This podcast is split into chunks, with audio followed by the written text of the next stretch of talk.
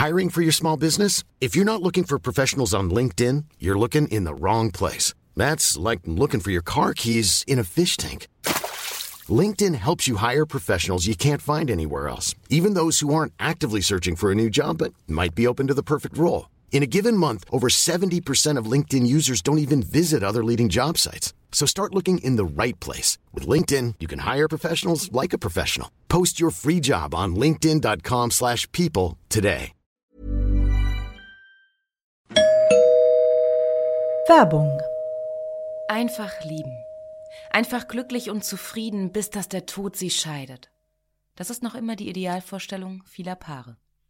Im Alltag aber begegnen Paare oft immer wieder den gleichen Konflikten, hängen sie in immer wiederkehrenden Mustern fest. Die Paartherapeutin Anna Wilitzki zeigt, wie Paare diese Konflikte erkennen und lösen können. Ihr Hörbuch Einfach lieben ist dabei äußerst unterhaltsam und fundiert und zeigt an vielen Beispielen aus Wilitzkis Praxisalltag, wie eine gute Liebesbeziehung gelingen und der Zauber vom Anfang der Beziehung neu belebt werden kann. Das Hörbuch erscheint als Download und im Streaming bei Argon Balance und als Buch im Rowold Verlag. Werbung Ende.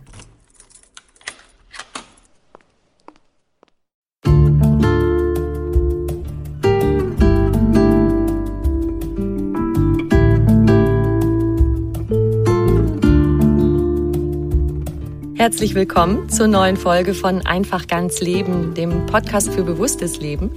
Ich bin Jutta Ribrock, Moderatorin, Journalistin, Autorin und Sprecherin, unter anderem für Radionachrichten und Hörbücher. Und in diesem Podcast spreche ich alle zwei Wochen mit außergewöhnlichen Menschen über alles, was das Leben freudvoll, entspannter, glücklicher und intensiver macht. Heute ist bei mir Franka Parianen. Sie ist Neurowissenschaftlerin und Bestsellerautorin. Und sie schreibt und erzählt so witzig und so, dass es jeder versteht, über alles, was sich bei uns so zwischen Hirn und Herz und sonst wo im Körper abspielt, wenn wir lieben, weinen, lachen, mit anderen Menschen zusammen sind, unter Stress stehen, streiten oder Sex haben, nicht schlafen können oder glücklich kuscheln, das alles erfahren wir heute. Viel Spaß beim Hören.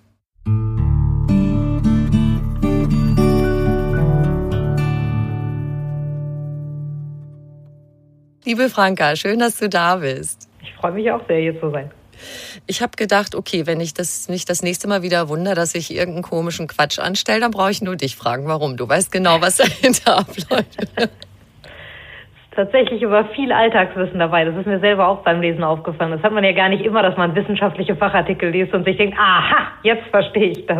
Aber beim Thema Hormone gibt es tatsächlich viele solche Erlebnisse. Genau, um Hormone geht's. Dein neues Buch heißt Hormongesteuert ist immerhin selbstbestimmt. Und ich muss sagen, ich habe wirklich schallend gelacht immer wieder. Ich glaube ja, im Grunde deines Herzens bist du Comedian, oder? Ich glaube, das gehört eigentlich zusammen so. Ich finde, die besten Comedians sind ja diejenigen, die eine Botschaft haben und sich sagen, okay, das ist das, was ich rüberbringen will. Und wenn ich das witzig mache, dann erinnern sich die Leute vielleicht sogar daran, was ich gesagt habe. Ich finde es eigentlich so Wissenschaftskommunikation, Science Slams, gleiche Schule wie politische Satire an sich. Man überspitzt und man bringt das rüber, was man vermitteln möchte. genau, Science Slams hast du gerade erwähnt. Du liebst offenbar auch die Bühne. Sag mal vielleicht auch gerade als erstes, was du bei diesen Science Slams so machst.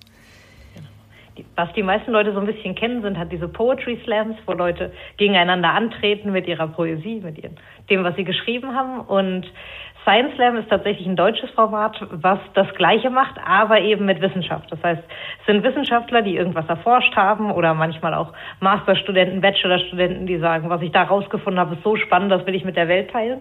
Und dann bringt man das rüber auf der Bühne, unterhaltsam, lehrreich. Und danach wählt das Publikum, wen sie am besten fanden. Mal mit Applaus, mal mit Ratings. Und da hast du auch einen Preis gewonnen. Ein paar. Ein paar? Ja, es, äh, es gibt ja auch die Meisterschaften, das ist so eine ganze Szene, wo man dann mitmacht und äh, hat die ostdeutschen Meisterschaften damals gewonnen oder es gab auch den Neuroslam von der Deutschen Gesellschaft für Neurologie. Es ist dann immer sehr schön, weil man jedes Mal ein ganz anderes Publikum hat und sich auf ganz andere Sachen einstellt. Wobei ich sagen muss, mein Lieblingspublikum sitzt betrunken auf dem Fußboden und amüsiert sich beim Bier. Wusste ich's doch, das war das mit dem Comedian. das stimmt. Okay, Hormone. Ich sag mal so ein paar Allgemeinplätze, ja, wie man wie mhm. öfter so über Hormone geredet wird. Die Hormone spielen verrückt. Oder Mann, der ist doch voll Testosteron gesteuert. Oder sowas wie, Achtung, Stresshormone sind auf Dauer schädlich. Mhm. Wechseljahre sind blöd durch Hormonschwankungen und umgekehrt von wegen verliebt sein ist eine Herzenssache oder gar was Seelisches. Alles nur Hormone. Erzähl ja. uns doch mal, wie toll, wie wichtig, wie großartig unsere Hormone sind. Eine große Aufgabe, aber dafür hat das Buch ja auch ziemlich viele Seiten. Stimmt, 500 also, oder so. Ja, ich weiß.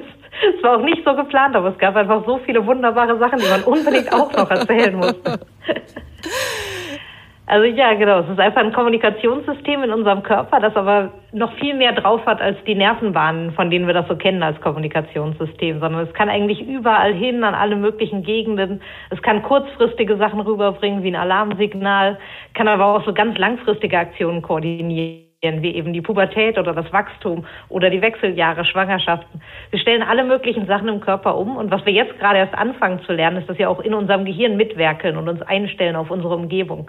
Einmal so in dem richtigen Moment, so dass wir schnell denken, wenn wir gerade schnell denken müssen. Aber auch auf lange Sicht sorgen sie dafür, dass wir in einer stressreichen Umgebung vielleicht abgehärteter sind und in einer entspannten Umgebung mehr Zeit haben, uns zu konzentrieren und unsere sozialen Fähigkeiten auszubauen. Also in gewisser Weise sind sie ein bisschen wie die Hintergrundmusik in uns, die dafür sorgen, dass wir immer in der richtigen Stimmung sind für die richtige Situation. Du hast gerade gesagt, wir lernen ja jetzt gerade auch erst. Du schreibst, dass die Hormonforschung sowas wie 100 Jahre oder dass es da so angefangen hat vor 100 Jahren. Mhm. Und bilde ich mir das jetzt ein oder ist das für etwas, was so elementar ist in uns, eigentlich eine ganz junge Forschung erst ist? Und ja, total. Wie ich dich verstehe, sind wir, seid ihr jetzt immer noch dabei, es überhaupt noch zu verstehen, was die alles so machen in uns. Genau, müssen uns auch immer noch mit jeder Menge Vorurteilen rumschlagen und mit jeder Menge Vorstellungen, wie unlogisch das ist oder wie das schwankt. Also was zum Beispiel was ist, was ich immer noch ganz oft finde in wissenschaftlichen Artikeln, ist, dass es so ein bisschen so dargestellt wird wie die Frauen, die sind ja kompliziert. Aber da ist ja dieser Monatszyklus und das versteht ja kein Mensch. Dabei kann man ja sagen, zumindest die Hormonschwankungen über den Monatszyklus sind einigermaßen nachvollziehbar. Man weiß, wann ungefähr was ansteigt. Während bei Männern schwanken Hormone, soweit wir wissen, wahrscheinlich genauso viel, aber weniger vorhersagbar. Also es gibt mindestens auch die Schwankungen über den Tag, es gibt die über das Jahr, es gibt die über unsere Lebensspanne verteilt. Das heißt, weibliche Hormone ziehen eigentlich nur eine Schlaufe mehr, aber trotzdem tendieren wir dazu, die so viel, viel wichtiger zu nehmen. Und das sind alles so Momente, wo man denkt, mein Gott, da haben wir noch ganz schön viel aufzuholen. Und wenn wir immer noch an diesen Fehlannahmen festdenken, wie lange braucht das denn dann noch? Also die Männer sind eigentlich die unberechenbareren, oder? In gewisser Weise, ja. Zumal wir uns bei denen mit den Hormonen ja viel weniger beschäftigt haben. Insofern können wir noch weniger darüber sagen, was da eigentlich passieren könnte. Zum Beispiel die Frage, ob es vielleicht bei Männern auch so eine Art Monatszyklus gibt oder ob sie zumindest mitkriegen, dass ihre Frauen einen Zyklus haben, hormonell gesehen. Das ist alles steht noch in den Sternen und es gibt diverse Wissenschaftler, die sich darüber streiten. Also gibt es noch viel zu erforschen. Oh ja. Und du hast so eine, so eine schöne Geschichte, wie das angefangen hat mit der Insulinforschung. Kannst du das bitte erzählen, wie die vielen Kinder gerettet wurden? Ja, sehr gerne. Das fand ich auch sehr, sehr berührend, das zum ersten Mal zu lesen. Es war eben so, dass man damals keine Ahnung hatte tatsächlich, wie man mit Diabetes umgehen soll. Das ist ein ganz alte Frage eigentlich schon, die sich früher schon Aristoteles und so alle gefragt haben. Was ist das? Diabetes mellitus war sowas, was am Anfang schon früh diagnostiziert wurde im Sinne von, oh, der Urin, der schmeckt ja süßlich. Oder wie man in Indien rausgefunden hat, der zieht Ameisen an, was eigentlich eine sehr viel fortschrittlichere Variante ist, als ihn zu schmecken. Aber auf jeden Fall war es eine Frage, die die Menschheit lange bewegt hat und gerade natürlich bei Diabetes Typ 1 eine sehr weltbewegende Frage, weil es einfach viele Menschen gab, die daran gestorben sind. Und dann gab es eben diesen 14-jährigen Jungen, der tatsächlich schon auf dem Totenbett war, quasi nah am diabetischen Koma. Und man hat eben versucht jetzt, weil man so langsam auf die Idee kam, es gab diese Art von Säften, die irgendwie in den Organen waren und die man verabreichen konnte und dass das einen positiven Effekt haben konnte. Und das erste Mal, dass sie das verabreicht haben, war das Serum aber, weil man das ja auch damals noch aus toten Tieren gewonnen hat, blöderweise so verunreinigt, dass er jetzt nicht nur halb im Sterben lag, sondern auch noch eine ziemlich nervige allergische Reaktion hatte. Oh weia. Und das war das Insulin, oder? Was da verabreicht genau, wurde? das war das Insulin, was da verabreicht werden sollte. Aber eben noch auf so eine unsichere Art und Weise, dass man sagte, okay, das, vielleicht hat es gar keine Chance. Zumal der Mensch, der auf die große rettende Idee gekommen ist, auch selber eher ein gescheiterter Arzt war bis dahin. Aber er und ein Team von drei anderen Ärzten, die haben wirklich nächtelang dann durchgearbeitet und das Ganze sauberer gemacht und immer wieder weiter extrahiert. Und dann sind sie nochmal hingegangen, haben das Gleiche verabreicht und der Junge lebte. Und das war eine absolute Revolution für die ganze Welt. Und weil Forschung damals noch so war, wie sie war und man nicht sagte, okay, jetzt mal erstmal vorsichtig Langzeitstudien, wir müssen mal langsam das ausprobieren, sondern sie sind tatsächlich einfach in diese Halle gerannt, wo damals die Kinder auf, ähm, wo die Kinder schlafen konnten, die Diabetes hatten. Und wie gesagt, das waren Trauerräume, wo die Verwandten eigentlich Abschied genommen haben in dieser Zeit. Und sie sind einfach von Bett zu Bett gegangen mit diesem äh, Insulinserum und haben das jedem der Kinder verabreicht. Und noch bevor sie beim letzten Bett angekommen waren, füllte sich der Saal mit Juchzen, weil die aufgewacht sind. Und das ist das Wunderschöne an der Hormonforschung. Die wirken manchmal sehr, sehr schnell. Und dann kann plötzlich sowas einen Wahnsinnsunterschied machen. Wow. Und tatsächlich hat der Forscher selbst damals gesagt, Insulin gehört nicht mir, Insulin gehört der Welt. Und er hat es für einen symbolischen Euro verkauft an die Universität von Kanada, das Patent, damit es frei zugänglich ist. Und wie wir heute wissen, ist das leider nicht mehr so, denn danach ist das Patent weitergegeben worden an verschiedene Pharmafirmen. Und das heißt, alle neuen Innovationen, die damit gemacht werden, sind leider nicht mehr so frei verfügbar. Und gerade in den USA ist das ein Riesenproblem. Wozu führt das? Das führt dazu, dass sehr viele Leute eben ihr Insulin strecken. Ich glaube, fast 40 Prozent sind das mittlerweile, die eben nicht mehr dann Insulin nehmen, wenn sie es brauchen, sondern wirklich versuchen, ganz lange auszukommen mit kleinen Rationen. Und jetzt, wo wir zum Beispiel auch wissen, dass Diabetes einer der Risikofaktoren für Covid ist, ist das eine ganz problematische Situation. Nicht nur kommen diese Risikopatienten deswegen jetzt öfter ins Krankenhaus, sondern es gibt ohnehin öfter Komplikationen. Dann benutzen andere altmodischere Varianten von dem Insulin, die aber wahnsinnig schwer zu planen sind, wo man dann eben drei Stunden vorher wissen möchte, ob man einen Schokoriegel isst. Und probieren Sie das mal mit einem Kleinkind, wow. das Diabetes ja. hat. Das ist eine ganz dramatische Situation und es sollte einfach ein Menschenrecht sein, denn was auch immer die Pharmaindustrie jetzt an neuen Innovationen erfindet, das alles beruht auf der Idee von Herrn Benting. Und Herr Benting hatte gesagt, das gehört der Welt toller Start eigentlich, also eine tolle Haltung. Aber würdest du sagen, was du gerade geschildert hast äh, mit dem Insulinstrecken und dass es äh, nicht genügend davon gibt, betrifft es auch die Industrieländer oder mehr die ärmeren Länder? Es ist tatsächlich auch in diversen Industrieländern. Wie gesagt, Amerika ist das ähm, stärkste Beispiel, das bekannteste im Moment, wo man eben immer wieder von Skandalen hört, vor allen Dingen, wenn man es vergleicht mit äh, Kanada, wo es sehr viel zugänglicher ist. In Deutschland wird es natürlich größtenteils von den Krankenkassen übernommen, aber ganz umsonst ist es auch nicht. Das heißt, ähm, es ist schon noch ein Thema, das wirklich besprochen werden muss. Mhm. Ja, das ist für uns fast nicht mehr vorstellbar heute, finde ich, weil ich denke immer, ich habe jetzt tatsächlich keine schwere Krankheit, wo ich dringend äh, solche regelmäßigen Medikamente brauche. Aber meine Vorstellung ist eigentlich, dass sowas bei uns immer zur Verfügung steht. Deshalb erstaunt mich das total, was du gerade erzählst. Mhm. Ich glaube auch, dass in Deutschland das Problem nicht so verbreitet ist, dass es wirklich Leute gibt, weil es mhm. ja auch mhm. immer soziale Unterstützung gibt für Menschen, die in finanziellen Schwierigkeiten sind und so. Aber ähm, ein anderes Beispiel, wenn man zum Beispiel in den USA hört, dass es die große Diskussion gibt bei der Krankenversicherung, ob die die Pille übernehmen soll. Da gab es ja gerade mit Obamacare dann viel Demonstrationen dagegen. Wir wollen nicht in die Krankenversicherung einzahlen, wenn das die Pille dann äh, mit davon finanziert werden könnte. Und das geht ja gar nicht. Und dann denkt man sich in Deutschland, ach, das ist ja rückständig, haben die wieder diese Diskussion. Und dann denkt man drüber nach, ach, ist ja nicht so, dass es hier übernommen würde, sondern tatsächlich ja nur äh, in sehr jungen Jahren ja, von den privaten Krankenkassen zum Teil gar nicht. Und das sind manchmal so Momente, wo man sich dachte, das ist deren Problem und plötzlich merkt, Moment, eigentlich, wenn ich drüber nachdenke, wie viele Frauen geben dieses Geld die ganze Zeit mhm, aus. Das stimmt. Und das liegt immer in ihrer Verantwortung. Jetzt haben wir einen wichtigen Bereich äh, schon besprochen, äh, Diabetes. Mhm. Wollen wir einfach mal so ein paar Sachen durchgehen, wo Hormone eine Rolle spielen? Wir fangen mal gleich mit dem Schönsten an. Liebe und Sex. Ja, wunderbar. Was spielt sich da in uns ab, so biochemisch? Also ähm, Beziehung hat natürlich, das können sich alle ein bisschen denken, mit Oxytocin zu tun, was immer so ein bisschen als das Kuschelhormon bekannt ist.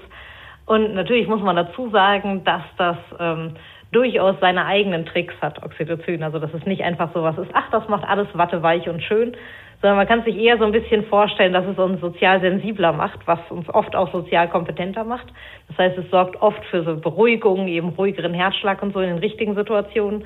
In anderen Situationen kann aber so soziale Sensibilität natürlich auch einen anderen Effekt haben. Man kann sich das so vorstellen, wenn ich mit meinem Partner zusammen bin, kann mir das Sicherheit geben. Wenn ich dagegen irgendwo draußen sitze und plötzlich taucht jemand in der Hecke auf, dann finde ich das überhaupt nicht beruhigend, dass da plötzlich ein Mensch ist. Das heißt, ähm, es hat auch eine ganz große Bandbreite an Effekten. Aber im Bereich Liebe ist es natürlich so, dass es uns erstmal beruhigt, dass es für genau diese Art von Entspannung da ist, die wir uns gerne vorstellen, wo man eben zusammen auf dem Sofa sitzt und nur die Rückseite der gegenseitigen Laptop sieht und dabei füßelt. Das ist so ein bisschen, wie man sich Oxytocin Genau, so ist das heutzutage. Ne? Genau, moderne Beziehung. und natürlich spielt es auch eine Wahnsinnsrolle bei Elternschaft, der Gewöhnung an Elternschaft. Es steigt bei Müttern und Vätern an und auch dass es bei Müttern und Vätern ansteigt, ist für beide, beide sind wichtig für das Kind, für das Level von Oxytocin für dem Kind. Und ähm, das sorgt dann wiederum dafür, dass das Kind lernt, ah, das ist ja eine sichere Umgebung, ich kann mich entspannen. Also das wirkt so ein bisschen Stresshormonen entgegen. Gleichzeitig die erste Verliebtheit ist natürlich purer Stress. Also es ist auch nicht so, dass alles an Liebe entspannt ist. Das kennt man ja. Das Ganze sich Sorgen machen über irgendeine Nachricht, die jetzt gerade nicht beantwortet wurde, seit mindestens drei Stunden und ein Uhr morgens, als wir sie geschickt haben. Und, und drei Uhr früh ist noch nichts gekommen. Ne? Ja, genau. Genau. Hat er nicht damit gedacht. wir auf unser Handy, schlafen nicht ein. Was natürlich zum Schlafhormonmangel führt, auch sehr problematisch. Das möchte ich gleich auch noch fragen mit dem Schlaf. Und dann aber bei diesem ganzen Verliebtheitstaumel, was sind da noch für Hormone im Spiel? Äh, Dopamin spielt natürlich eine Rolle und äh, Serotonin auch. Das heißt also genau die Dinge, die wir auch aus Zwangsstörungen kennen. Denn genau so ist ja auch die erste Verliebtheit mit dem ständigen muss daran denken, muss daran denken, muss darüber reden, kann über nichts anderes mehr reden. Aber ich sage mal, es ist so ein bisschen wie ein Feuer, das entsteht und diese Bindungshormone, die sind wie das, was dabei zusammengeschmolzen wird in dieser Hitze. Das heißt, das Feuer macht uns so ein bisschen beweglich und sorgt dafür, dass wir uns quasi öffnen. Finde ich jedenfalls eine passende Vorstellung dafür, weil eigentlich, wenn man sich diese Hormone anguckt, die am Anfang so ganz verrückt spielen und dafür sorgen, dass wir so leicht obsessiv werden, dann sind das nicht unbedingt die, die vorhersagen, ob wir jetzt in drei Jahren noch zusammen sind.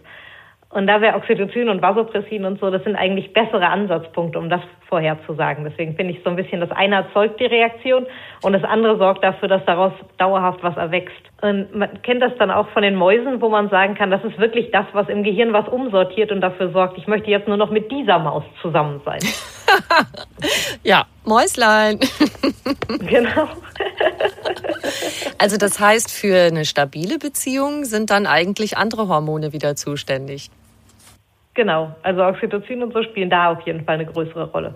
Jetzt äh, ahne ich auch, warum du sagst, dass äh, wenn wir dauerhaft so verliebt werden, weil viele bedauern das ja und sagen, ach, und irgendwann wird's langweilig und dann geht man weniger miteinander ins Bett und man möchte diesen Taumel doch bewahren äh, und sucht sich's dann vielleicht auch wieder mit einem neuen Menschen. Mhm. Aber du sagst ja, wenn das toujours so wäre, dass diese Hormone in uns aktiv werden, das ist äh, richtig gefährlich.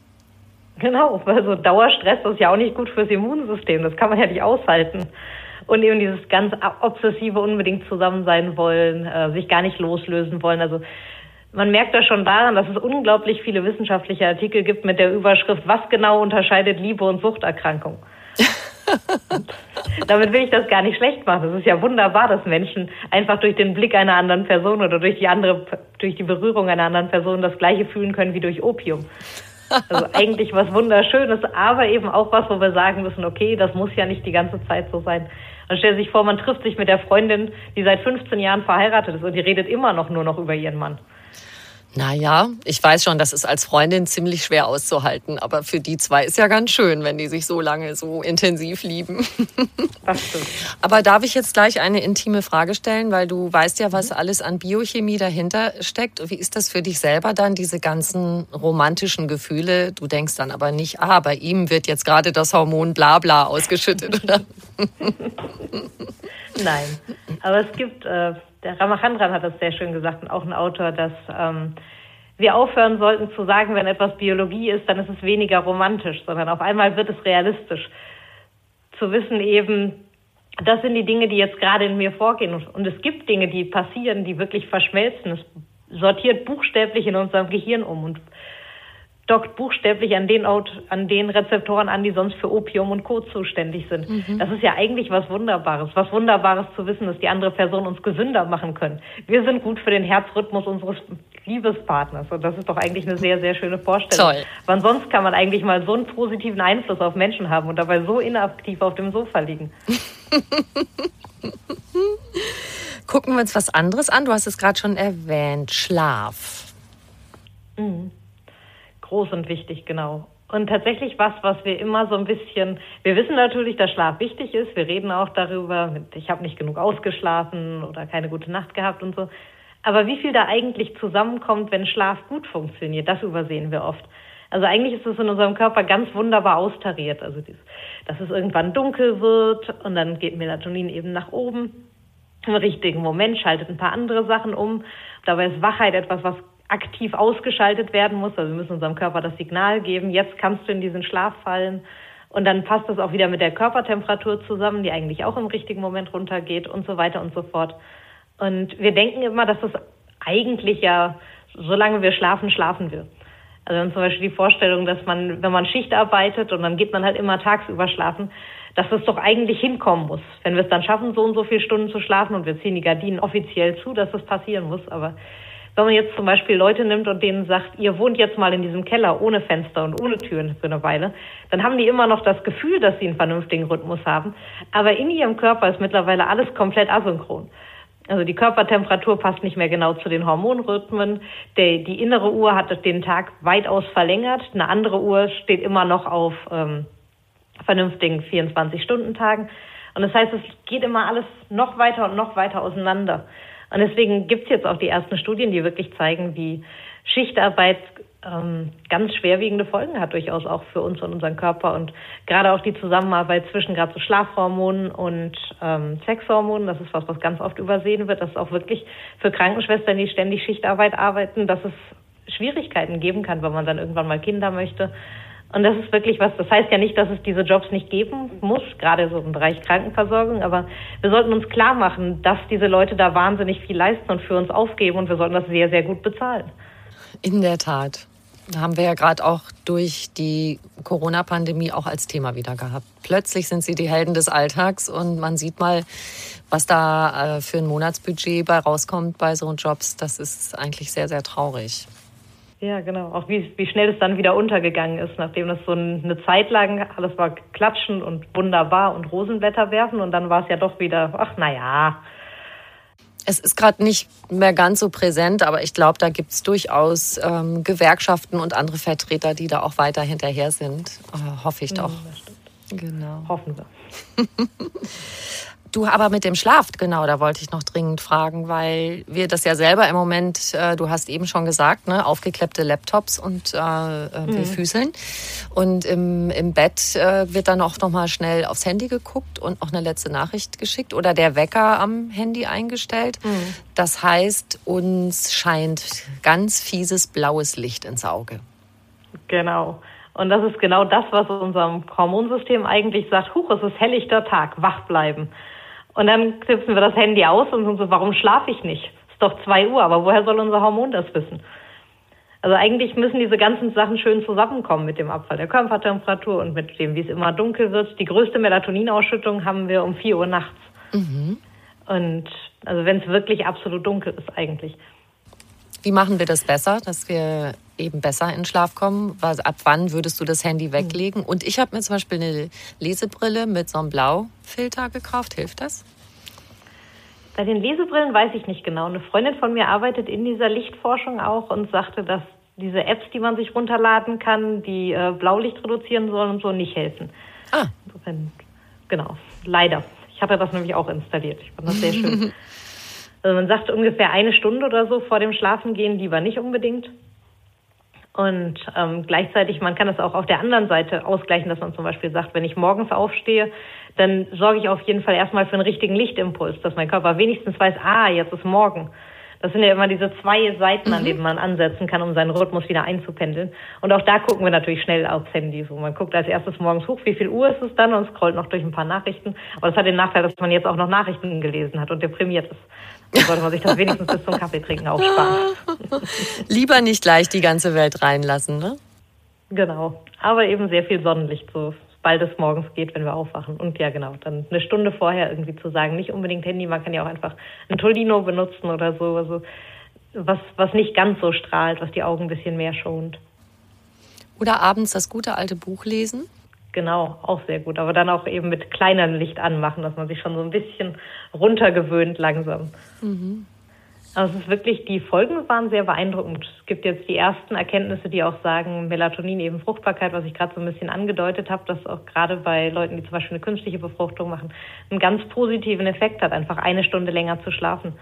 Und das ist eben was, was man auch wieder jetzt gerade erst entdeckt, denn bei Hormonen hängt immer alles mit allem zusammen. Das heißt, Stresshormone, Cortisol und Melatonin, die bilden so den Rhythmus und der wiederum koordiniert den Rhythmus für alle anderen Hormone. Und je nachdem, wie koordiniert die sind, desto gut schafft der Rest es auch im Takt zu bleiben. Mhm. Also da gibt es auf jeden Fall Ansatzpunkte, wo man sich auch wieder sagen kann, ja, es macht mir ein schlechtes Gewissen, weil ich jetzt wieder am Handy hänge vorm Schlafen gehen. Ich kriege das ja selber nicht immer hin. Aber es ist natürlich auch schön, dass es all diese ganzen Möglichkeiten gibt, irgendwie einen positiven Einfluss zu nehmen. Das heißt aber, alles ist gut, wenn die Hormone gut zusammenspielen, wie du das gerade geschildert hast. Was ist, wenn wir künstliche Hormone reingeben ins System? Pille oder Wechseljahre, diese Geschichte?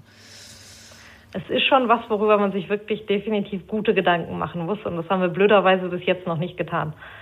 Also gerade beim Thema Pille ist es sowas, wo man sagen muss, es gibt jetzt diese ersten Studien, die sagen, ähm, es hat einen Einfluss und das wirklich tatsächlich auch zusammenbringen, möglicherweise mit eben Depressionen. Und zum Beispiel in Dänemark werden sehr viele Daten erhoben, wo sie wirklich gucken, wie viele Frauen nehmen die Pille, ganz Dänemark weit und wie geht das zusammen mit Antidepressiva und das tatsächlich auch in einen Zusammenhang einmal gebracht haben mit Selbstmorden. Und da muss man schon sagen, dass das was ist, worauf wir achten müssen. Das heißt nicht, dass es für jede Frau schlecht ist und jede Frau soll die Entscheidung selbst treffen. Aber es heißt eben, dass wenn man zum Beispiel anfängt, die Pille zu nehmen und man merkt in den Monaten danach, es geht mir psychisch nicht gut, dass man darauf wirklich sich bewusst macht, ah ja, stimmt, es gab diese Veränderung, vielleicht will ich eine andere Pille probieren, vielleicht will ich sie absetzen. Und dass es auch von den Ärzten vorbereitet wird zu sagen, so jetzt achten Sie mal auf Ihre Gefühle in der nächsten Zeit. Und ähm, was eigentlich passiert, durch diese ganz künstlichen Hormone. Man stellt sich das immer so vor wie ein Hormon-Overflow, aber was eigentlich passiert, ist eher, dass unsere natürlichen Hormone runterreguliert werden. Das heißt, ähm, mit Pille verzichten wir auf viele von den positiven Effekten, die zum Beispiel Östrogen so hat, nämlich dass wir Traumaverarbeitung zum Beispiel vor der Zeit vor dem Eisprung besser hinkriegen, weil Östrogen da tatsächlich positive Effekte hat, auch wenn das nicht unbedingt das ist, woran die Leute als erstes denken, wenn sie an Östrogen denken, dass es uns hilft, Ängste zu überwinden. Aber da gibt es tatsächlich positive Effekte. Und ähm, was zum Beispiel auch unterdrückt wird, ist Testosteron. Und das ist was, was kaum erforscht ist, weil man sich dachte, was wollen Frauen mit einem männlichen Hormon? Aber natürlich spielt Testosteron auch bei Frauen eine wichtige Rolle, auch gerade beim Thema Sexualität. Östrogen und Testosteron, beide sind wahnsinnig wichtig, auch für weibliche Sexualität. Und es ist natürlich ein Problem, wenn man das einfach ignoriert und dann gar nicht sagt, das ersetzen wir oder da machen wir uns bessere Gedanken zu oder fragen zumindest mal nach. Das heißt, da muss auf jeden Fall noch ganz viel passieren. Und ich finde es gerade bedenklich, wenn man jetzt, jetzt in der Pubertät anfängt, wo wir wissen, dass diese Hormone die Hirnentwicklung beeinflussen und wir haben keine einzige Studie, die sich das wirklich angeguckt hat von Anfang an, wie ist das bei Teenagern, die die Pille nehmen und es vergleicht eben mit anderen Teenagern, die nicht die Pille nehmen. Es ist natürlich auch schwer zu untersuchen, weil die Placebo-Gruppen sind immer ein bisschen schwer zu machen, wenn man sagt, du kriegst jetzt keine Pille, du kriegst jetzt Tic-Tacs. Aber grundsätzlich ist es eben was, was wir erforschen sollten trotzdem. Das stimmt, weil die dürfen ja nicht wissen, dass sie keine wirkliche Pille haben, dann wird es schwierig.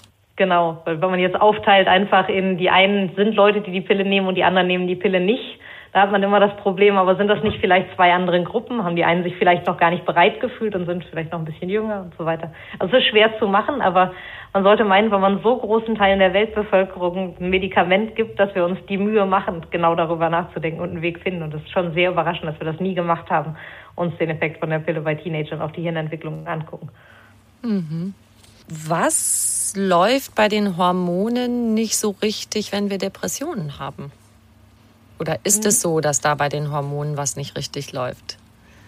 Auf jeden Fall. Es gibt natürlich verschiedene ähm, Möglichkeiten. Es gibt zum Beispiel eine Möglichkeit, wenn man eine Autoimmunerkrankung der Schilddrüse hat, dann kann es zum Teil zu Stimmungsproblemen führen. Und weil die in Schüben verläuft, ist es gar nicht so einfach zu diagnostizieren, weil manchmal denkt man, der Schilddrüse geht es gerade ganz gut. Und trotzdem hat man noch die Folgen von dem letzten Schub, wo sich eben eine Angststörung eingeschlichen hat oder sowas.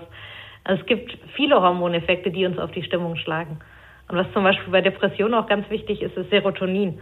Serotonin wird uns immer so ein bisschen verkauft als ein Glückshormon. Aber Glückshormon ist eigentlich ein komischer Name dafür, weil was es macht, ist so ein bisschen, es verstärkt den präfrontalen Kortex, also in seiner Arbeitsweise. Musst du kurz und erklären, das ist vorne im Hirn der Lappen, oder? Genau, das ist vorne im Hirn und vorne im Hirn ist so ein bisschen immer Schaltzentrale. Okay. Mhm.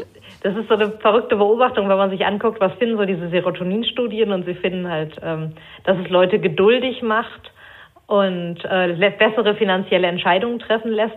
Und dann fragt man sich schon ein bisschen, weil LSD auch da andockt, ob die jungen Leute jetzt LSD nehmen, um ihren Steuerberatern ähnlicher zu werden. Okay.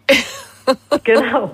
Aber was es wahrscheinlich ist, ist, dass A, Lernen sich für unser Gehirn eigentlich ganz wunderbar anfühlt und dass es dadurch eben eine Möglichkeit gibt, auch Ängste zu unterdrücken und so weiter und so fort. Also es hat ganz vielschichtige Ansatzpunkte in unserem Gehirn, die auch bei Resilienz und so eine Rolle spielen. Und wenn Serotonin ausfällt, dann fehlt es eben auch an allen Ecken und Enden. Was aber schwierig ist, ist auch, ähm, wir tendieren immer dazu, uns das vorzustellen wie ein Mangel an Serotonin. Aber das ist gar nicht immer der Fall, sondern es gibt auch Menschen, bei denen gibt es eigentlich theoretisch genug Serotonin, aber der Rücktransport in die Zelle funktioniert nicht so richtig. Man kann sich das ein bisschen vorstellen wie der Vergleich zwischen eine Person hat gar kein Geld und die andere Person hat Geld, aber es wird sofort ausgegeben und deswegen, wenn man mal fragt, äh, wenn man sich mal was leihen möchte, ist es halt trotzdem nicht da. Und ähm, das ist natürlich eine ganz andere Bedingung, die man dann schaffen muss für, ähm, wenn man das medikamentös behandeln möchte zum Beispiel. Und auch das ist was, was jetzt gerade erst in letzter Zeit anfängt. Wo man üblicherweise bei den Leuten, die kein Geld haben, also kein Serotonin haben oder zu wenig, würde man eher versuchen zu sagen, okay, wir wollen aber, dass das mehr ausgegeben wird, sodass das, was da ist, wenigstens zirkuliert. Aber wenn wir das bei den Leuten machen, die sowieso dazu tendieren, den Rücktransport zu vernachlässigen, dann kann das tatsächlich negative Effekte haben. Gerade in so Zeiten, wo Serotonin umgestellt wird im Frühjahr. Das wow. ist auch was, was wir uns ganz selten klar machen, dass das Frühjahr eigentlich auch eine problematische Zeit ist. Also es ist, an sich gibt uns gute Gefühle, das kennen wir ja, Frühlingsgefühle und kognitive Flexibilität und so weiter und so fort. Aber wenn das Serotoninsystem umgestellt wird, gibt es tatsächlich auch viele Menschen, die damit schwerer klarkommen und die an Impulsivität leiden. Oder auch Selbstmorde zum Beispiel sind im Frühling häufiger als in anderen Jahreszeiten. Also gerade in der ersten Zeit, wo die Sonne wieder rauskommt. Verrückt, weil das widerspricht eigentlich unserem subjektiven Empfinden so, wow, endlich wieder mehr Licht und man kann wieder raus an die frische Luft. Das erstaunt mich jetzt auch total. Ja, es ist auch verrückt. Ich fand es auch sehr beeindruckend, als ich das erste Mal gelesen habe. Aber wenn man sich ein bisschen vorstellt, wie das, was ich vorhin gesagt habe mit dem Geld, macht es vielleicht auch Sinn, dass man sagt, ähm, dass natürlich, wir haben jetzt diese Situation, wo viel Serotonin ausgeschüttet wird durch die Sonneneinstrahlung. Das ist eigentlich was ganz Tolles. Aber wenn ich sowieso das Problem habe, dass ich nicht genug nachproduziere oder dass ich es zu schnell rausschmeiße und dann nie vorhanden habe, dass das dann plötzlich eben auch eine Situation erzeugen kann, wo ich auf dem Trockenen sitze. Das stelle ich mir aber auch total schwer vor, das zu erkennen jetzt, also ärztlicherseits. Was ist bei mhm. diesem Depress also bei diesem Patienten, der unter Depressionen leidet, jetzt der Fall und bei jenem? Und dann, also kann man das herausfinden und dann entsprechend das richtige Mittel geben? Also es gibt auf jeden Fall Ansätze, wo man das jetzt versucht, wo man zum Beispiel sagt, ähm, Serotonin-Gene, die auch mitentscheiden, wie viele von diesen Rücktransportern wir haben, die üblicherweise das Serotonin, wenn wir es gebraucht haben, wieder in die Zelle bringen. Da gibt es manche Genvarianten, die sprechen eher dafür, dass die Leute viele Rezeptoren haben und andere eher, dass die wenig Rezeptoren haben. Und dann gibt es auch schon so Studien, die sagen, ah, und wenn wir jetzt gucken, welche von denen welche Antidepressiva bekommen haben, dann können wir schon sagen, für die eine ist es eher ein positiver Effekt, für die anderen ist es eher ein negativer. Insofern, es gibt schon Möglichkeiten, sich das anzugucken, aber es ist auch noch in dieser totalen Anfangsphase, wie, wie gesagt, fast alles in der Hormonforschung, wo man dann plötzlich wieder da sitzt und sich denkt, hm, aber war das jetzt zu einfach erklärt oder gibt es nicht vielleicht doch noch ganz viele Sachen? Und wie kommen die anderen Hormone, über die wir vorhin gesprochen haben, da wieder rein? Und was macht die Schilddrüse in dem Ganzen? Wow, sehr komplex. Bei der Schilddrüse kann man dann auch versuchen, sich irgendwie die Antikörper anzugucken, anstatt jetzt aktuelle Werte. Ich bin selber natürlich keine Medizinerin, aber es ich finde es sehr spannend zu gucken, was Leute probiert haben. Also eben zu sehen, ah ja, das ist wissenschaftlicher Fortschritt in Arbeit. Da sind Ärzte dabei und versuchen Sachen rauszufinden und Wege zu finden. Du hast, äh, meine ich, wenn ich mich richtig entsinne, in deinem Buch ein Beispiel erzählt über ein, ein Mittel, was oder ein Hormon, was man wohl auch nehmen kann, um den Haarwuchs anzuregen und das dann wiederum Auswirkungen hat, die vielleicht nicht so wünschenswert sind. Habe ich das richtig behalten? Absolut, genau. Also die Situation ist nämlich die, dass es ähm, ein Mittel gibt, das man nehmen kann, wie du schon gesagt hast, um Haarausfall zu bekämpfen oder um Haarwuchs zu steigern. Es ist nämlich so, dass Testosteron um so ein paar Ecken schon mit Haarwuchs zu tun hat oder mit Haarausfall zu tun hat. Es ist nicht einfach so, dass man sagen könnte, Glatze heißt hohes Testosteron, aber wenn man eben ein bisschen weiter guckt zu den Zusammenhängen, findet man da schon das ein oder andere. Und nun gab es eine Gruppe von Menschen in der Dominikanischen Republik, die zeichnen sich dadurch aus, dass sie auf den ersten Blick als Mädchen geboren werden allerdings in der Pubertät eben männliche Genitalien entwickeln, also Penis und Hoden. Man kann sich vorstellen, dass es, ähm, als ob die Pubertät nicht schon verwirrend genug wäre. Aber wirklich. Aber tatsächlich ist es aber so, äh, dass die sehr akzeptiert sind in, von ihrer Bevölkerung. Das ist eine ganz spannende Geschichte eigentlich. Aber als die Pharmaindustrie sich das angeguckt hat, sagte sie vor allen Dingen, oh, die haben aber dicke Haare und eine sehr kleine Prostata. Dann haben sie versucht herauszufinden, was ist mit diesen Menschen. Und was mit diesen Menschen ist, ist, dass ihnen eben ein Enzym fehlt, das normalerweise Testosteron in sein stärkeres Superhelden-Ich verwandelt, nämlich die Hydrotestosteron. Und wenn einem das fehlt, dann kann Testosteron eben einen Großteil seiner Arbeit nicht machen, wie zum Beispiel die Hoden basteln im Mutterleib. Das heißt, die müssen darauf warten, dass in der Pubertät dann Testosteron selber so große Schübe bekommt, dass das stark genug ist. Und die Pharmaindustrie hat eben ein Medikament entwickelt, das dieses Enzym bei allen blockt. Das heißt, Testosteron kann nicht mehr in diese aktive Form, die Hydrotestosteron, umgewandelt werden. Und das ist tatsächlich ganz schön problematisch, weil das überall mitspielt. Das heißt, wir fangen gerade erst auch wieder an zu verstehen, wie dramatisch die Veränderungen sind. Es könnte Auswirkungen haben darauf, wie Zellen miteinander kommunizieren. Es hat Auswirkungen auf ganz viele verschiedene Hormonlevel. Wie gesagt, alles hängt mit allem zusammen. Also geht es nicht nur um Testosteron, es geht auch um Östrogen. Das alles verändert sich. Und jetzt ist es schon so, dass vor diesem Mittel gewarnt wird, weil es eben möglicherweise so negative psychiatrische Effekte haben kann. Auch vom deutschen B-Farm. Die haben rote Handbriefe rausgeschickt, die Ärzte tatsächlich warnen, dieses Mittel zu verschreiben. Und ähm, Donald Trump nimmt dieses Mittel. Das ist keine okay. Verschwörungstheorie, sondern tatsächlich etwas, was einfach erzählt wird bei dem offiziellen Pressbriefing seines Mediziners. Es wurde ihm verschrieben, wahrscheinlich das erste Mal von dem Arzt. Manche haben vielleicht die Bilder gesehen mit dem rosanen Shirt und den langen Haaren. Und als der das das erste Mal ausgeplaudert hat, fand Donald Trump das auch überhaupt nicht lustig und hat erstmal dessen Büro räumen lassen. Boah. Aber seitdem hat es sehr wenig Aufmerksamkeit bekommen und es ist sehr, sehr bedenklich. Auch jetzt gerade zum Beispiel gibt es ja ähm, diese ganzen Diskussionen darüber, dass er Wasser mit einer Hand trägt und so. Eine von den Nebenwirkungen, die beobachtet wurde von diesem Medikament, ist eben, dass Leute ihre Muskeln nicht mehr so gut benutzen konnten und ihre Arme nicht mehr so gut einsetzen konnten. Also es ist zumindest was, was man diskutieren sollte. Ferndiagnosen sind natürlich immer schwierig, aber ich finde einfach grundsätzlich, dass es beruhigender wäre, wenn der Präsident kein Mittel nehmen würde, vor dem 22 verschiedene Nationen warnen, dass es negative psychiatrische Effekte haben könnte. Hm. Ich kommentiere das jetzt mal nicht.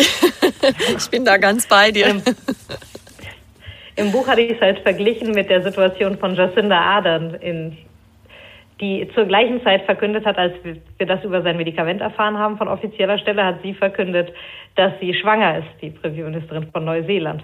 Und das gab einen Aufruhr und 800 Zeitungen berichten und sonst berichtet nie irgendjemand über Neuseeland. Man kann sich also denken, dass das schon eine große Sache ist. Und alle haben sich gefragt, geht das überhaupt, schwanger sein und ein Land unterrichten, beziehungsweise ein Land regieren? Und merkwürdigerweise finden wir das sehr viel beängstigender, obwohl das ist was ist, was Hormone seit Jahrhunderten und Jahrmillionen ganz natürlicherweise machen und wo es bis jetzt sehr schwierig gefallen ist, da dauerhaft irgendwelche negativen Effekte nachzuweisen. Es funktioniert meistens irgendwie.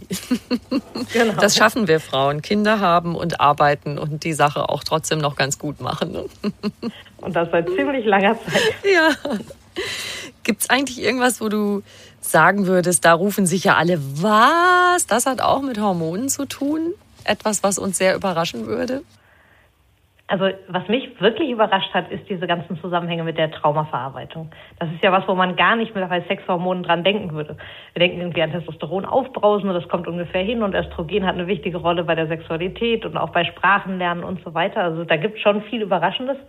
Aber dass wirklich Hormone einen Einfluss darauf haben, wie wir umgehen mit unseren Erfahrungen und wie wir Angst lernen und verlernen, das fand ich wirklich sehr beeindruckend zu sehen.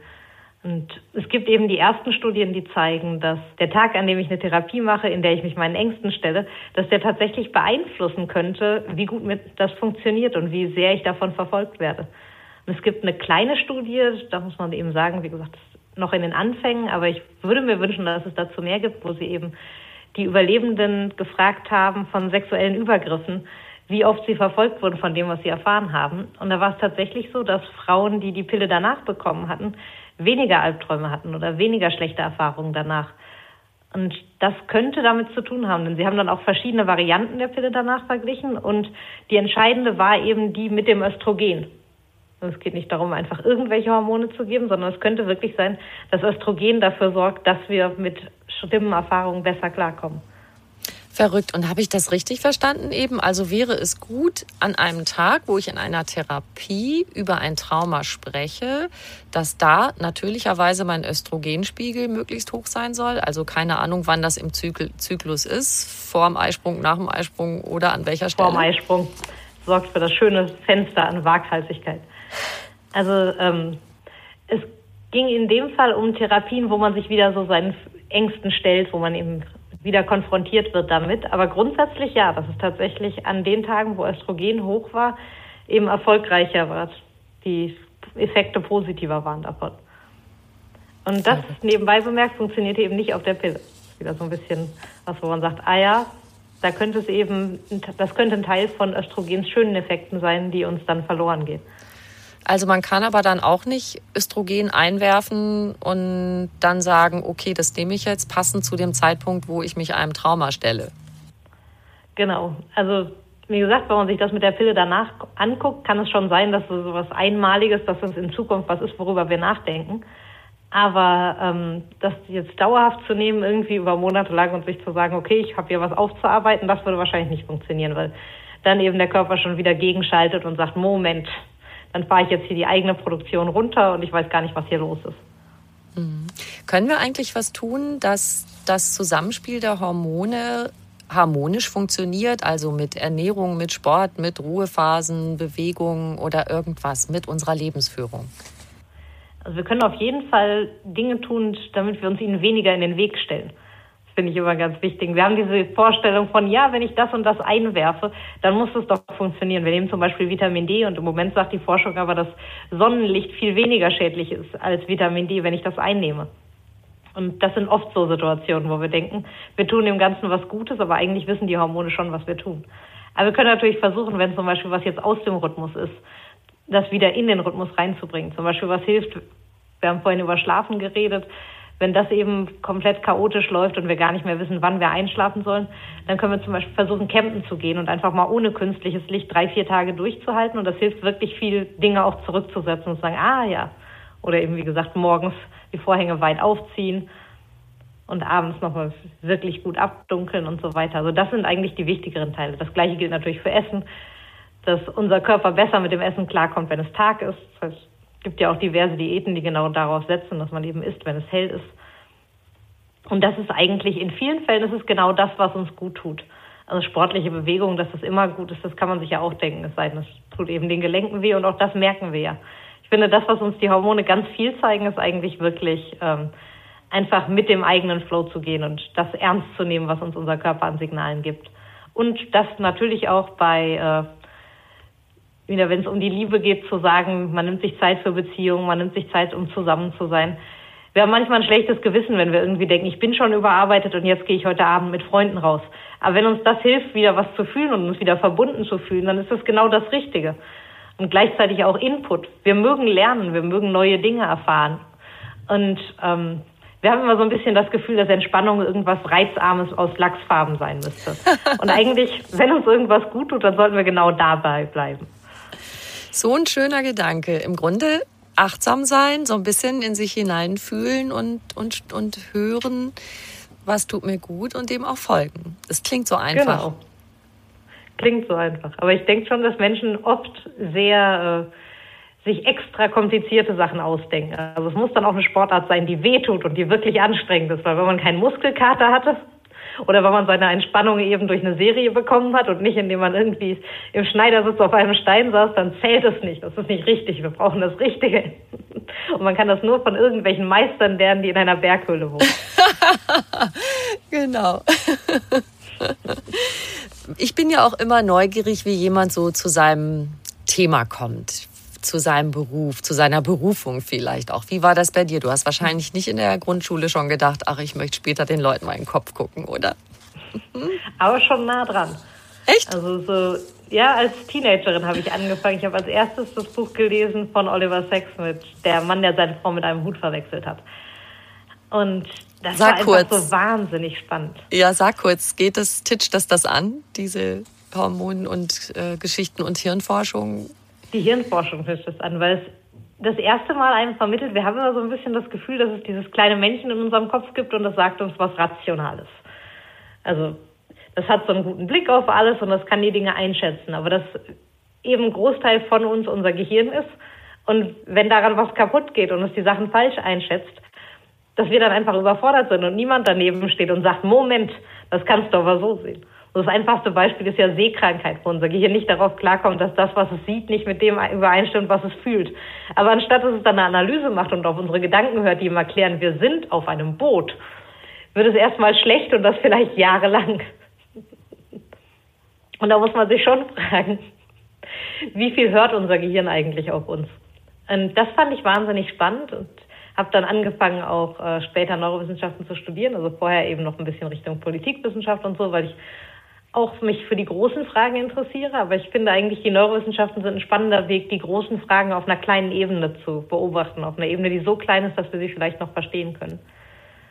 Und ähm, Hormone, ich habe natürlich als erstes auch von Oxytocin und Testosteron so gehört. Und das ist natürlich schon spannend zu denken, Wahnsinn, diese winzig kleinen Moleküle und die beeinflussen jetzt plötzlich, was ich toll finde oder was, wem ich Aufmerksamkeit schenke und so. Aber ähm, ich habe noch mal viel stärker beim Buch gemerkt, dass auch das Hormonthema wirklich so ein drängendes ist stärker noch als manche andere Neurowissenschaftsthemen, mit denen ich mich vorher beschäftigt habe. Also es ist spannend zu wissen im Gehirn, wie Vertrauen funktioniert und so weiter und so fort. Aber bei den Hormonen, das ist einfach so ein Dauerthema, was man immer wieder hört, wenn wir zum Beispiel diskutieren, ob eine schwangere Frau ein Land regieren kann. Und da brauchen wir einfach Antworten, weil so wie es im Moment ist, lassen wir die meisten Fragen davon offen. Als Frau redet man vielleicht auch gar nicht unbedingt gerne drüber, weil um Gottes Willen, sonst sagt noch jemand, die Hormone sind schuld, dabei sind sie das bei Männern natürlich genauso. Wir bauen ganze Familienkonzeptionen darüber auf, wie Familien funktionieren sollten, unseren Arbeitsmarkt und eben unser Gesundheitskonzept, wo wir viele Sachen noch nicht ernst nehmen. Und das sind eigentlich alles Themen, wo man sagen könnte, das lässt sich erforschen, da lässt sich ganz viel rausfinden und entdecken.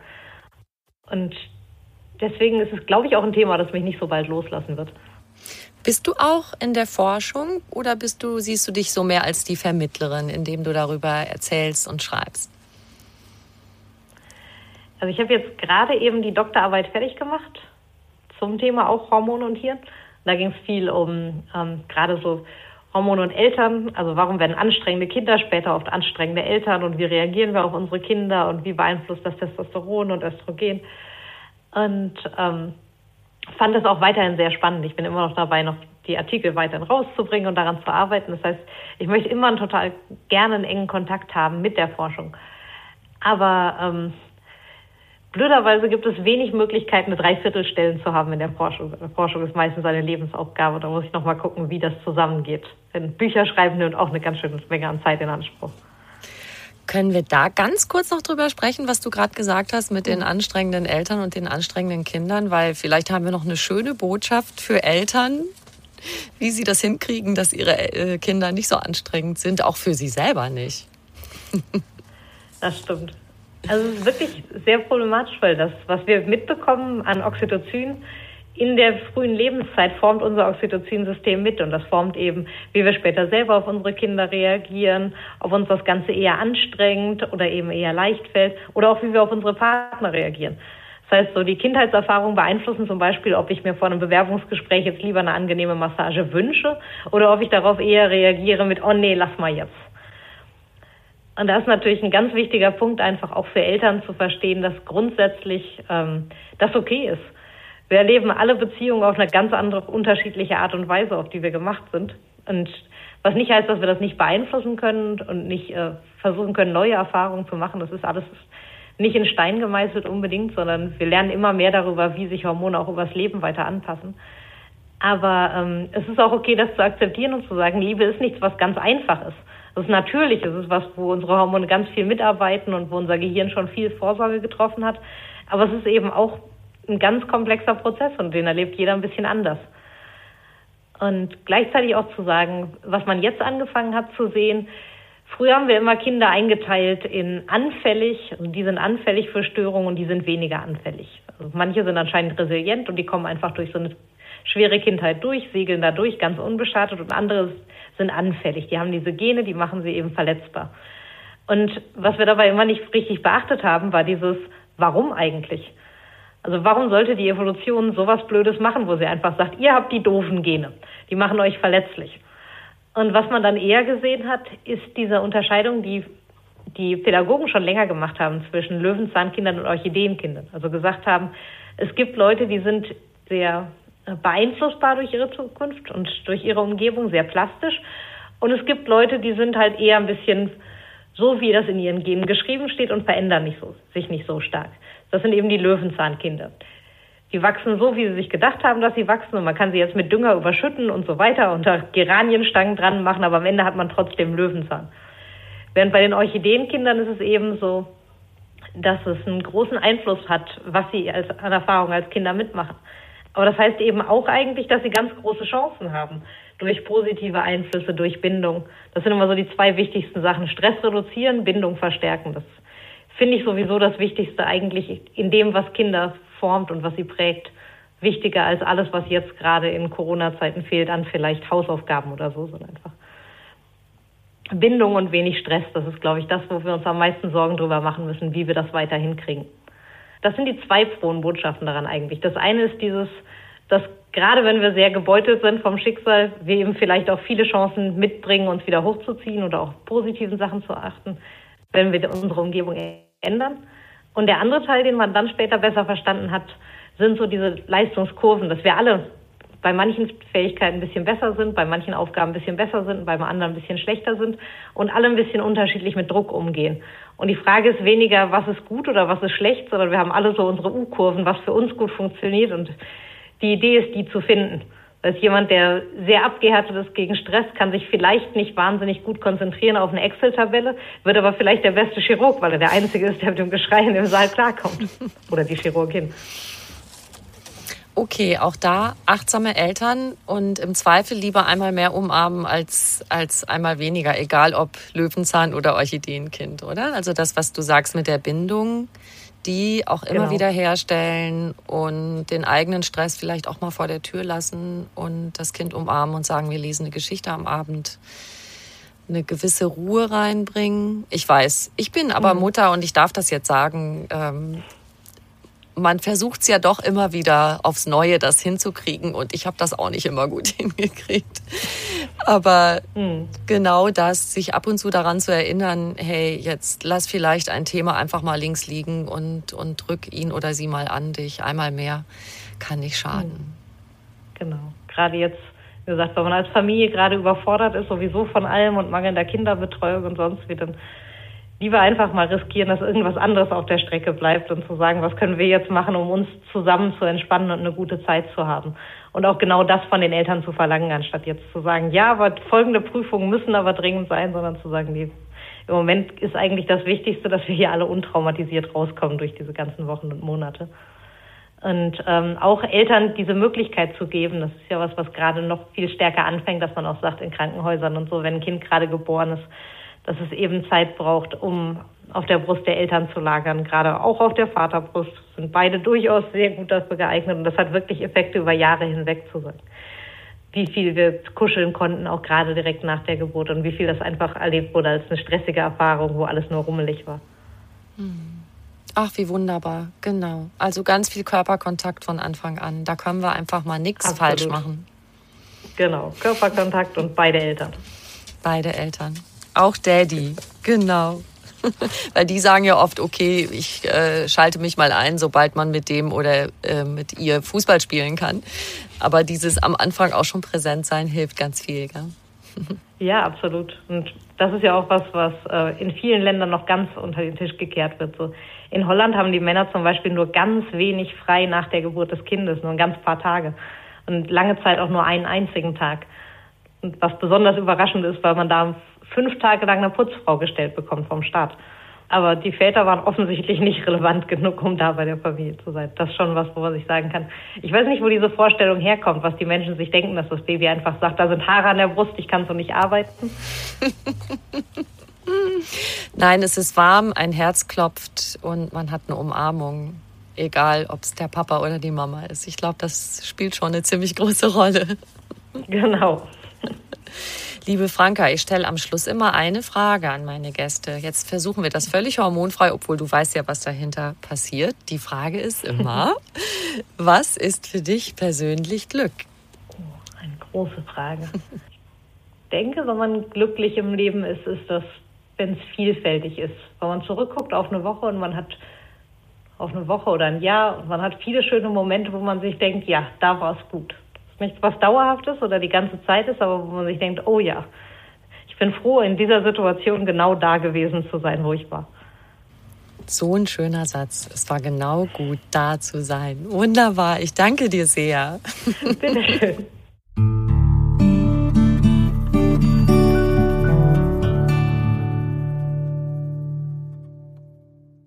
Wenn euch dieser Podcast gefallen hat, dann freuen wir uns sehr, wenn ihr uns eine kleine Bewertung schreibt und auf die fünf Sternchen klickt. Vielen lieben Dank dafür.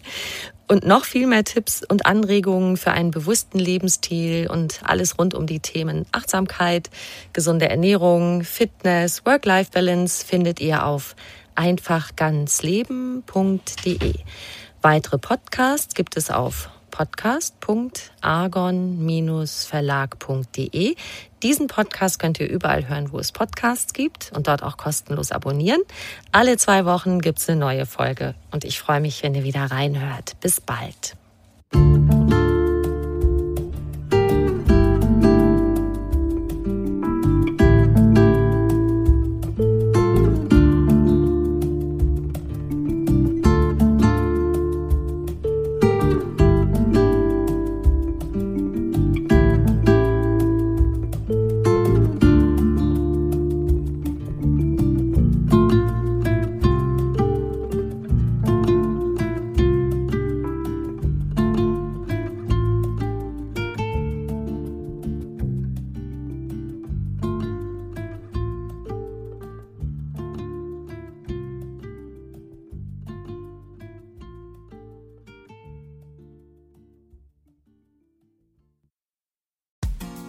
Frauenstimmen.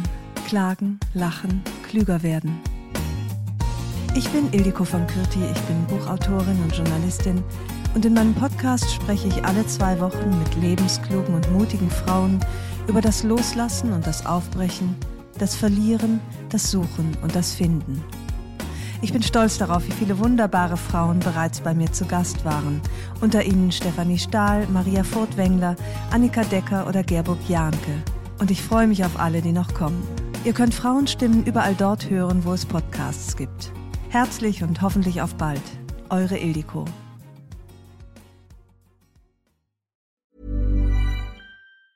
Hi, I'm Daniel, founder of Pretty Litter. Did you know cats tend to hide symptoms of sickness and pain? I learned this the hard way after losing my cat, Gingy. So I created Pretty Litter, a health monitoring litter that helps detect early signs of illness by changing colors, saving you money and potentially your cat's life. Pretty Litter is veterinarian developed, and it's the easiest way to keep tabs on your fur baby's health right at home. Go to prettylitter.com and use code ACAST for 20% off your first order and a free cat toy. Terms and conditions apply. See site for details.